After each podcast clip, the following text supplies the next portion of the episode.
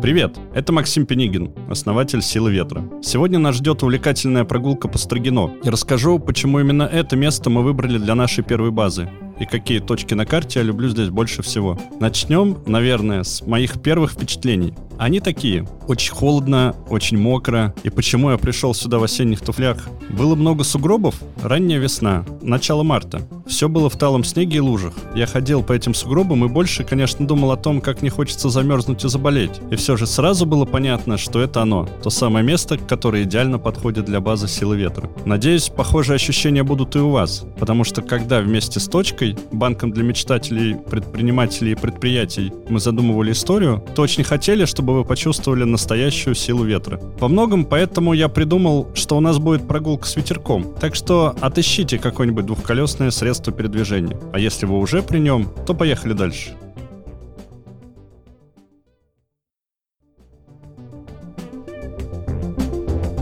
Вообще, я любитель опаздывать. Но знаете, есть такой э, тип людей. Вот кто-то все время приходит заранее, а я не люблю заранее приходить. Я либо прихожу вовремя, либо чуть-чуть опаздываю. Но сейчас мне все-таки немного проще. Вы просто нажмете кнопку, и мы поедем. Поехали ведь, да? Наша первая точка — Строгинский мост. Если не хотите долго ждать светофоров и петлять на самокате по дворам, езжайте по Новощекинской улице.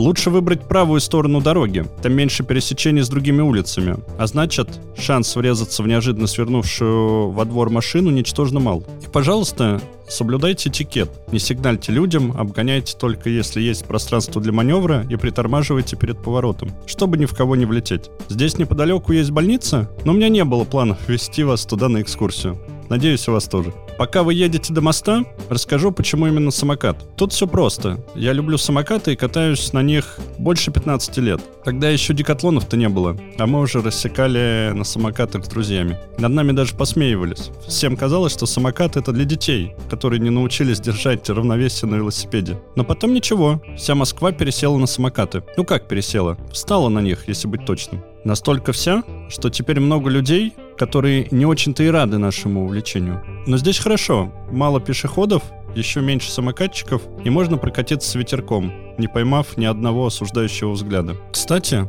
впереди, под мостом, до которого мы почти доехали, есть экстрим-парк. Его недавно построили, и сейчас там тренируются самокатчики. Так что если захотите не только прогуляться, но и попробовать сделать пару эффектных трюков, вам туда. Сам-то я довольно хрупкий, и мне, если честно, не очень нравится падать. Ни на самокатах, ни на яхтах. А на самокате, если делать какие-то трюки, все-таки придется пару раз грохнуться.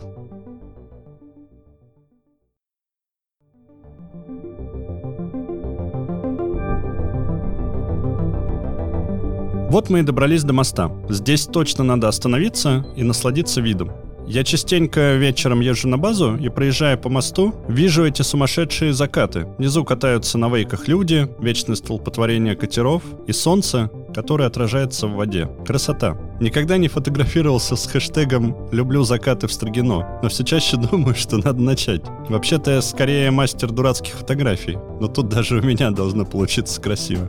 Кстати, если после прогулки будете возвращаться к Петру Строгино, то выберите другую сторону моста, по ходу движения. Во-первых, так и дорожной пыли меньше наглотаетесь, а во-вторых, сможете посмотреть на реку с другого ракурса. С той стороны не видно полотна дороги, и можно наслаждаться только закатным солнцем и водной гладью. Представляете, как все это круто выглядит с воды? Сам я речные регаты долго не признавал, Мои отношения с яхтингом начались в 2008 году. Я поехал с другом в отпуск в Хорватию, и он затащил меня на яхту. Первый выход в море — это ни с чем не сравнимое впечатление. Оно оказалось настолько ярким, что после возвращения в Москву я решил выучиться на капитана.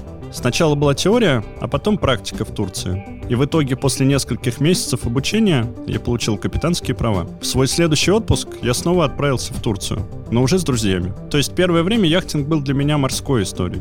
И только спустя какое-то время я понял, что ходить на яхте по рекам – отдельный вид удовольствия. Об этом я еще расскажу. А пока давайте продолжим нашу прогулку и отправимся к Москворецкому парку. Вам нужно проехать дальше по мосту и свернуть направо на улицу Исаковского. Вы, наверное, заметили, как сильно здесь дует. У нас с ветром особая история. В Строгино не так много высоких домов, но они все-таки есть. Во время гонки эти дома влияют на потоки ветра, он часто меняет направление, и надо следить за тем, откуда он заходит. Это очень важно. Если ты не заметил вовремя и не скрутил поворот, ты проигрываешь тем, кто заметил. Это не то, что ты один раз выставил паруса, как это бывает на море, и так и идешь. Нет, постоянно надо подстраиваться под порывы ветра. Получается, все московское держит напряжение, даже ветер.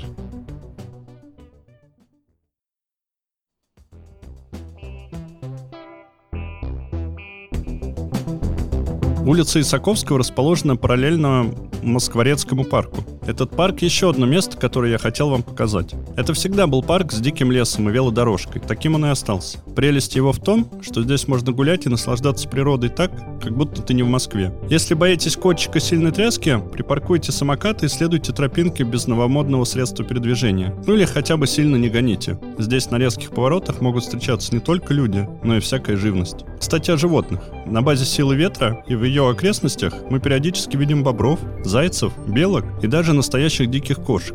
С бобрами вообще целая история. В прошлом году они погрызли деревьев 30-40. После этого деревья стали заматывать пленкой и еще каким-то материалом. Получается, посадили бобров на диету. Ну и правильно, потому что бобер – большая довольно штуковина. Или вот мы ставили гоночную дистанцию на воде и зацепили сеть. У нас соревнования, все в тайминге, но оставить сеть не можем потому что лодки будут цепляться и не смогут ходить. Решили вытащить. Оказалось, что она где-то метров 400 длиной. Огромная сеть, вся заполнена рыбой. Там попадались такие лещи. Мы позвонили в полицию, и нам сказали звонить в рыбнадзор. Рыбнадзор приехал и говорит, ну что же вы ее вытащили, надо было оставить. И мы бы ждали людей, которые поставили сеть. Но мы не знали, как правильно поступить. Получается, наловили рыбу, а вот браконьеров не поймали. Зато отпустили весь улов. Все-таки интереснее, что находится над водой, а не под. В общем, здесь тоже происходит много всего интересного. Кто-то может расстроиться, что рядом нет модных кафешек. Но с другой стороны, есть лес, и он сам по себе прекрасен. А еще здесь неподалеку настоящий пляж. Если вы гуляете летом и хотите сделать привал, то обязательно дойдите до Строгинского парка. Там можно и позагорать, и видами понаслаждаться. Два в одном. А если уже нагулялись по парку, то давайте вернемся на улицу Исаковского и отправимся в сторону стадиона Янтарь. Для этого вам нужно будет доехать до улицы маршала Катукова, перейти дорогу и двинуться в сторону зеленых насаждений. Кстати, вспомнил, что где-то здесь неподалеку у меня товарищ жил очень классный. Андрей Поминов создатель словаря «Мультитран». Так вот, в 90-е он работал э, в Pricewaterhouse и получал по тем временам огромную зарплату. Кажется, что еще человеку надо? Карьера, деньги, все есть. Но вот ему было недостаточно, и в какой-то момент он просто взял и сказал, «Не, нафиг это все, хочу делать электронный словарь». Тогда и слово «стартап»-то еще никто не знал. Он взял и сделал клевую штуку. Бросить все и заняться делом, которое тебя вдохновляет, это очень близкая и понятная для меня история.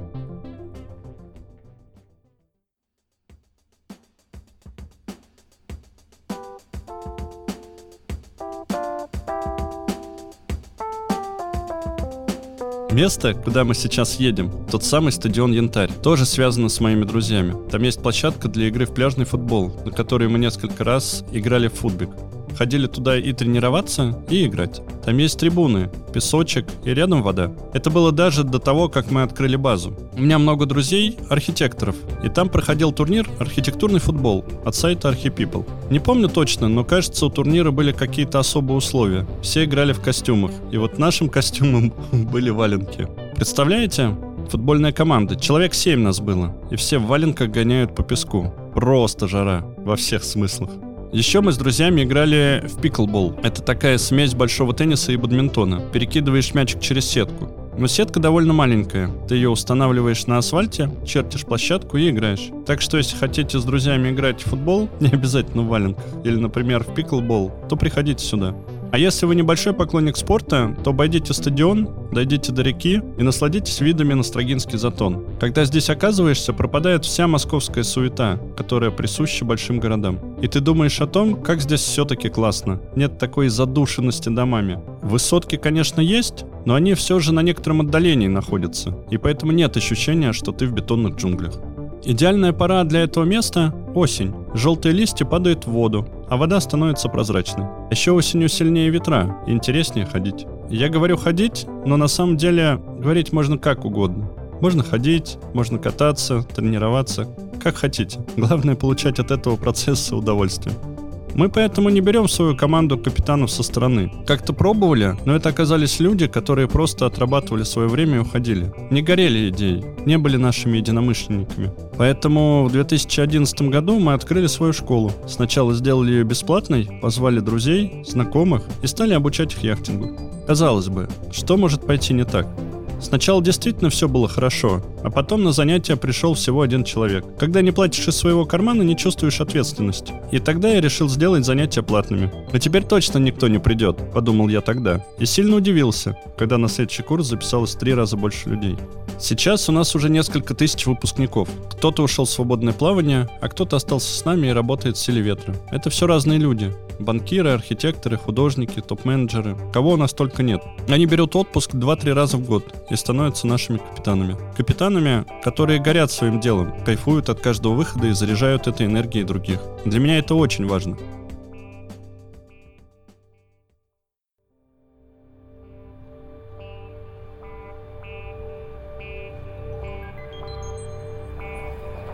И раз уж я так много начал рассказывать о силе ветра, то самое время отправиться в сторону нашей базы. В Москве она особенная. Не похожа ни на базу во Владивостоке, ни в Ярославле. Ярославль — это все же русская Волга с сильным течением. Там рядом железнодорожные мосты, по которым с характерным звуком проходят товарники. Все города сильно разные, везде акватория разная. В Нижнем Новгороде это стрелка, в Сочи море, в Геленджике тоже море, но там больше природы, больше скал, классный залив. Но если пытаться все-таки найти какие-то сходства с другими нашими базами, то Московская напоминает базу в Минске. Там Минское море, водохранилище около Минска. И вот оно по форме похоже на Строгинский затон.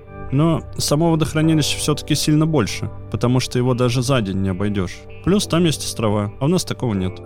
Хотя размеры водоема вообще не главное. Нет, ну конечно, на чистых или патриарших прудах ходить не получится. Там слишком мало воды. Но прям какие-то огромные пространства для этого тоже не нужны. Много ведь еще зависит от лодки. Раньше мне казалось, что большие лодки намного интереснее маленьких. Но это мне так казалось, пока я не попробовал ходить на небольших спортивных лодках. И на самом деле управлять маленькой лодкой сложнее, чем большой. Поэтому совсем не обязательно ждать лета и ехать в Черногорию или Турцию. Наслаждаться яхтингом можно и в Москве. Сейчас, в принципе, все стало доступнее и проще. Раньше мы либо закупали лодки в Испании, либо арендовали их у сторонних компаний. Было сложно, дорого, и, конечно, это сказывалось на стоимости обучения. А мне очень хотелось сделать яхтинг доступным. Так пришла в голову мысль создать свой флот. Звучу как Петр Первый немного. Ну, в общем, я начал думать над этим несколько лет назад нашел конструктора из Нижнего Новгорода Михаила Тихонова. С ним мы и запустили производство лодок модели СВ-20. Сейчас мы в основном тренируем именно на них, и многие из этих яхт вы можете увидеть в Строгино.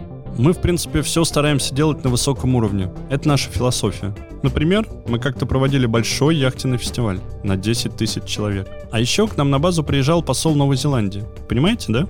Новая Зеландия – одна из самых парусных стран.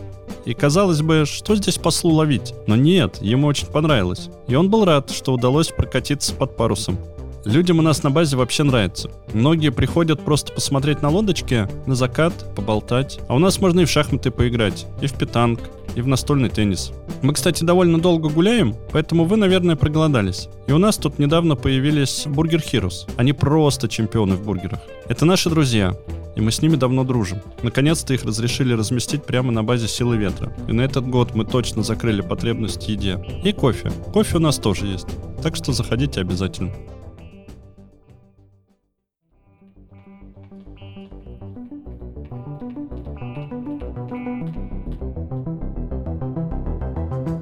Тем же, кто хочет еще немного погулять, я бы предложил оставить самокат у нашей базы и прогуляться по Щукинскому полуострову. Дойти до нудистского пляжа, например. Сам-то я туда не ходил, стесняюсь.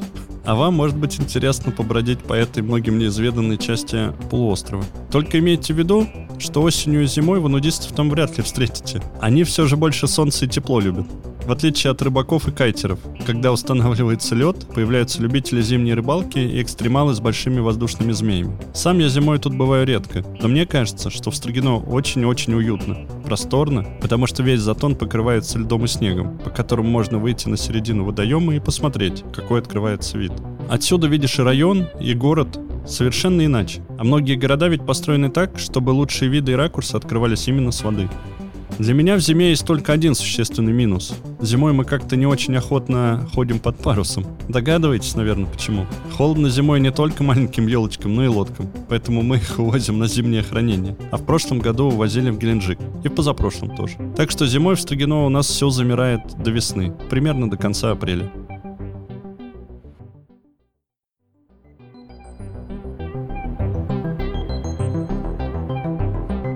Заканчивается и наша прогулка. Но перед тем, как ее завершить, я хотел бы кое в чем признаться. У меня есть мечта, чтобы все те корабли и суденышки, которые сейчас катают туристов по Москва-реке, привели в одинаковый, приятный глазу вид. Не вот эти плавсредства на любой вкус и цвет, а классные прогулочные катера, которые будут вписываться в городскую среду.